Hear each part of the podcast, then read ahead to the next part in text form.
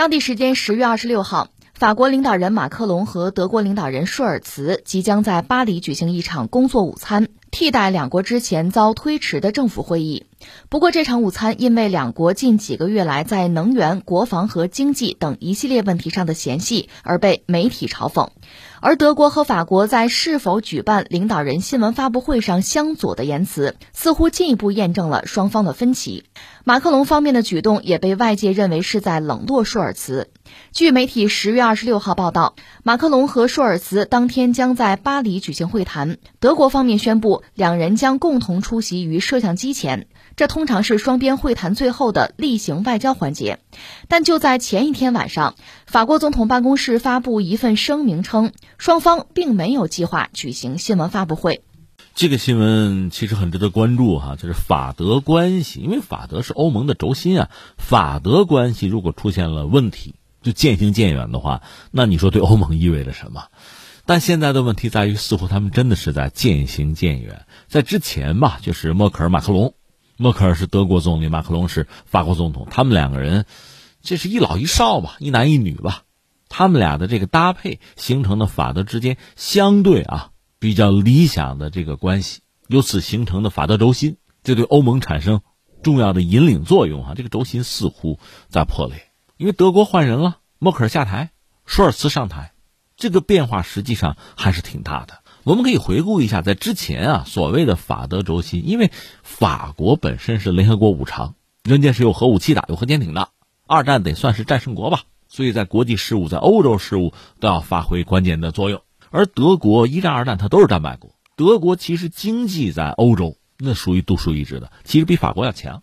如果说欧洲就欧盟经济的引擎，首先是人家德国，还真不是法国。但是你德国又是个战败国。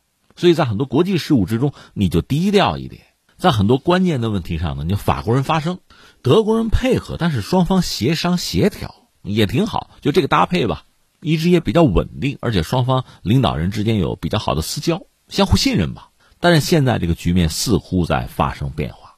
你看这次舒尔茨跑到巴黎跟马克龙有个午餐会啊，最后也没有一个双方共同的一个记者招待会啊，或者发布一个什么公告都没有。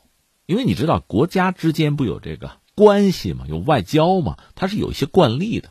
大家都知道，双方关系不好可以打外交战，就是驱逐对方的外交人员。这我们知道，俄罗斯和美国之间经常干这事儿，是吧？那么德法之间这次这个呢，属于一种小的不愉快，或者叫摩擦，叫嫌隙哈，分歧吧。两国的领导人已经见面了，按说有一个记者会，对吧？我是东道主，我搞个记者会，咱哥俩就面对一下记者。当然，在记者会上，双方的态度也未必就高度一致。但毕竟呢，我要开个新闻发布会、记者会，你跟大家见个面，这是东道主啊，就地主之谊嘛，基本的一个职责。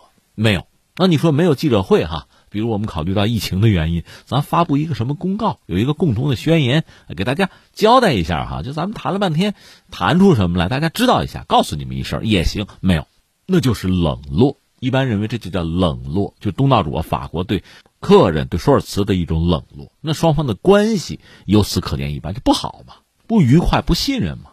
其实就在前几天，匈牙利那个总理欧尔班，那位不是基本上在欧盟里算个异端嘛，他去德国，舒尔茨也是这么对付他，就是双方领导人见了面，但是没记者会，没什么公报，没什么共识，来就来，走就走，就这个。双方有分歧啊，现在德法之间，法国人也给德国人摆了一道。那你说为什么呢？我觉得两个层面，一个层面就是核心的一些问题没能解决，再就是有一些战术性的问题搞得不愉快。那我们简单说一下，核心的问题是什么呢？实际上涉及到法德关系，涉及到欧盟的团结，这真是大问题。你看几个关键的，一个我们知道欧洲在闹能源危机，中国古话讲什么呢？夫妻本是同林鸟，大难临头各自飞。遇到大的危机挑战，那每个国家要想自己的办法，要想办法应对啊。而且每个国家经济社会发展的阶段不一样，它应对的策略就不同。这个没什么不好理解的，就咱不用说，咱什么亲戚朋友啊、同事不用说那个，就是家里边姊妹几个、兄弟几个，你说家境不一样，那我们家生活条件好，那我日子过得就宽裕啊，吃点好的，穿点好的。买车买房，那我现在手头紧，那我就过过苦日子呗。它是不一样的呀。德国人家是一个工业国，那就是说对能源的需求其实比你们都多，如果真和俄罗斯闹翻了，他会最难受。我们讲过吗，那他生产线工业就外迁了。而且，如果欧洲都在闹能源危机，他迁到欧洲其他国家没有意义，那就跑了，跑到美国或者跑到中国去了。那人家德国然后怎么过呀？所以在这个领域，他确实他的这种焦虑啊，他面对的困境比别人尤甚。那想什么办法呢？德国毕竟他经济实力比较强，他有家底儿。说这么着吧，我掏出两千亿，一直持续到二零二四年，我干嘛呢？拿这个钱我做一个补贴，因为实际上能源短缺意味着什么呢？价格就会高起。不管是企业还是老百姓，就花在能源上的钱比往常要多，那不就花不起了吗？那政府给补贴啊，政府给了你补贴，你就可以用比较少的钱，就是约等于之前的价钱嘛，你去买能源，这无形之中就增加了我抢能源的竞争力，我没什么后顾之忧，我就用就是了。所以德国人这么做呢，肯定是考虑自己，一个是民生，一个是自己的企业。你说这正常啊，没什么不对啊。问题他是欧盟的成员，而且他是欧盟经济的发动机。你要这么搞，就等于挑起军备竞赛了。那我请问，其他国家的政府要不要也给补贴？不给补贴，那么这个气儿就被你们家抢了。你抢了，我们怎么办？那你逼着其他国家的政府也掏这个补贴，可是大家掏不起啊。你有钱，我没钱呢。那你说你们非跟着美国人跟俄罗斯那儿对着干，那没办法，谁让他们听美国人的呢？而且这不是法国谴责美国吗？不顾兄弟情谊啊，不顾大家这个感情啊、友谊啊，卖的贵啊，四倍啊，哪让美国人挣钱啊？然后德国、法国不去想办法反制美国人，但他们也没那个能力啊，窝囊呗。而是彼此之间在这挑对方的理，这也挺可笑，是吧？法国就不同意德国这个做法，你不能这么搞。一个是你这个能源政策会导致欧盟分裂，再一个咱俩这个关系你得告诉我呀，你得跟我商量啊。这是双方。挺大的一个矛盾，另外还有一个涉及到欧洲防务的问题。以前呢，在这个问题上，法国人是领衔，说了算，德国跟着就是了。那你说有没有矛盾或者问题？也有。其实一直呢有一些观念上的不同，但总的来说呢，还是两国之间的小问题、小矛盾。比如说，呃，六代机，你知道现在全世界范围内有几款五代机其实服役不久，比如中国的歼二零啊，美国搞了这个 F 三五，他以前有 F 二十二，俄罗斯搞了一款苏五七。已经参加了俄乌战争，据说战绩还不错，而且最近有升级，这是五代机啊。欧洲整个在五代机是缺席的。说好听一点呢，他们判断错了啊，判断错这个未来空战发展的趋势，他们开始搞无人机。你比如法国人搞出来那个呃神经元，英国搞出来那个雷神之锤，呃搞过，但最终没法取代有人机啊，等于说在五代机这个问题上就缺席了。那现在大家嚷嚷着又搞六代机。比如美国人自己的六代机在快马加鞭，而且指中国也在搞，但是在六代机上呢，人家欧洲人据说跑到前面，法德是一波，英国人自己搞，一比一的模型都已经推出来，航展上已经展现了。那么法德在六代机研发上也是有一些矛盾，就分歧啊。你说技术上吗？还不是技术上，是市场。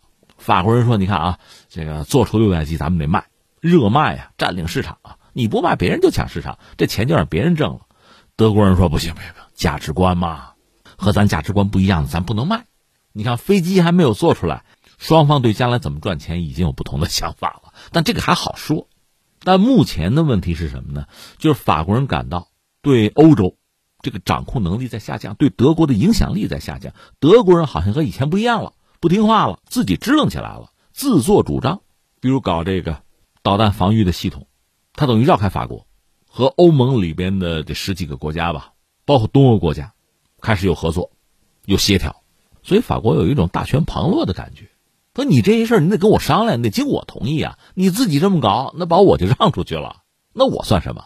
所以在战略上讲啊，我们说主要俩问题，一个是能源，一个是法德轴心，在一些关键问题上的合作，比如说防务上的合作，好像不如以前了，就德国人不听话了。因为他以前确实比较低调，二战时战败国嘛，军费也不高，研发的那个武器呢，有几款武器，它主要是作为商品在国际军火市场热卖。比如说梅科基护卫舰，它是那种模块化护卫舰啊，还有这个 U 二零九、U 二幺四这些潜艇，它是卖这些东西，豹式坦克啊。但现在呢，真说到自主防卫，德国人好像真支棱起来了，自作主张，那法国人就觉得有点失落。这是战略层面，还有战术层面，事儿赶事儿，话赶话的一些不愉快。比如说前一阵呢，舒尔茨德国总理按说有一个安排是和法国总理有一个会面，都说好了，德国说不行，没法见面。为什么呢？说舒尔茨啊，新冠了啊，身体不适，别见面了。那人家不舒服就别见了吧？对，本来就完了吧？结果法国人发现，就是约好原来见面那一天哈，这没有跟法国总理见面，这个舒尔茨参加了其他的活动。一看脸色也挺好，状态不错呀，你哪儿就不舒服了？你就躲着不愿跟我见面是吗？你看有这么一些事儿啊。其实这和咱们平常就是人和人交往是一样的。如果双方充分信任，这些事儿就不叫事儿，我不会多想。如果双方就所谓有嫌隙，不那么信任，这些事儿它就是事儿。而且我就怎么都认为他是针对我的，就这个样子。法德就这么一个状况。但是法德，我们说它是欧盟里面的轴心吗？现在的问题是。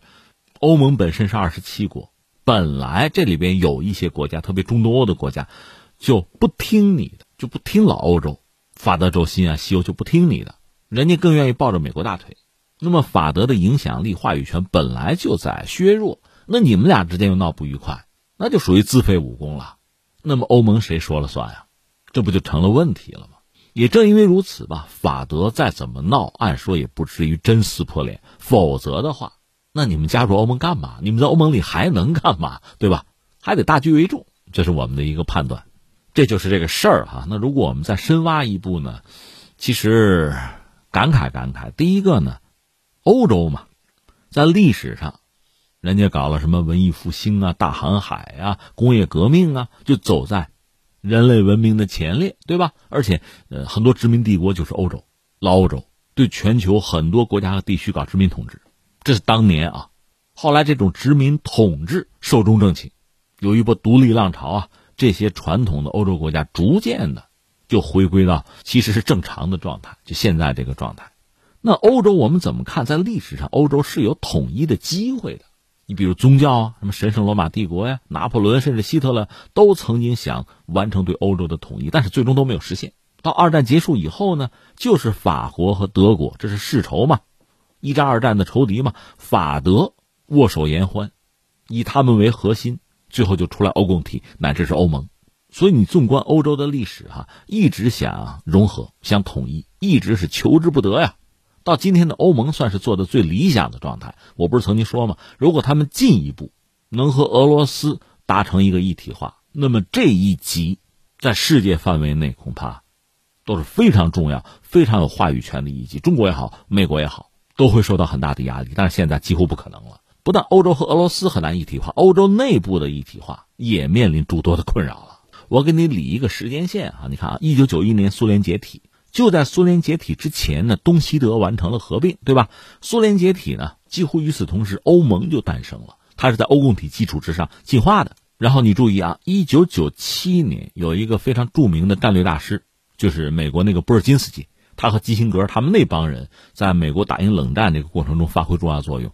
布尔金斯基在一九九七年写过一本书叫《大棋局》，就反映美国的统治层啊、精英层啊，就把世界看作是棋局，美国是棋手嘛，其他人都是棋子儿啊。我怎么看待棋子儿？怎么挪？他这个鸿篇巨制叫《大棋局》。我记得当年就是全世界范围内的外交官可能都要读这本书的。那么他们对欧洲什么态度呢？当时美国人是支持欧洲统一的。为什么？因为欧洲一旦统一呢，美国对欧洲的影响力，美国影响欧洲，掌控欧洲就更容易，因为它一体嘛，我就好掌控它。但有一个前提，你不能太强大，你不能强大到对我形成威胁，你不能强大到你不听我的。一九九七年大棋局就明确的表达这个意思。但是，一九九九年一月一号，欧元就诞生。欧元我不是说吗？到现在它也是对美元威胁最大的货币，它真不是人民币，是欧元。所以很快，三个月不到，就三月二十四号，北约轰炸南联盟，欧元是应声疲软。这就是我们说美欧之间的关系。欧洲应该统一，我美国支持他统一，但是为什么支持？是因为他统一之后，我好管控他，他一体的嘛，好管控。如果说他强大，他影响威胁我了，那可不行。那欧盟呢？等于说遭此打击之后也学乖了，他开始顺势而为。你比如说，美国操盘北约东扩，挤压俄罗斯的战略空间。欧盟和北约的成员国大多数它是一致的，都是那帮欧洲国家。但是北约那是美国是带头大哥，是按美国的意思办，所以北约东扩是挤压俄罗斯战略空间，这个是毫无疑问的。但另一方面，欧盟跟着东扩，和北约的想法不一样。欧盟东扩，那就是欧洲这个版图啊、人口啊、资源在扩大，它会越来越强大。欧洲真的强大到某个程度，美国人是受不了的。而欧洲这个时候也就神经分裂了，俩脑袋，一个脑袋是欧盟，一个脑袋是北约，大家想的可不一样。所以时至今日，北约还在，而且美国还是带头大哥，可欧盟就出了问题。欧盟扩容之后啊，就东扩之后啊，一些原来苏联的加盟共和国、苏东集团的成员都进来，他们是提防俄罗斯的，因为提防俄罗斯，他们要找一个靠山，这个靠山并不是法德，而是美国。那美国更深的介入到欧盟之中。进入欧洲事务之中，法德的力量等于在被削弱。那如果法德现在在闹矛盾，在一拍两散、一刀两断，哈，那欧洲可就真散帘子了。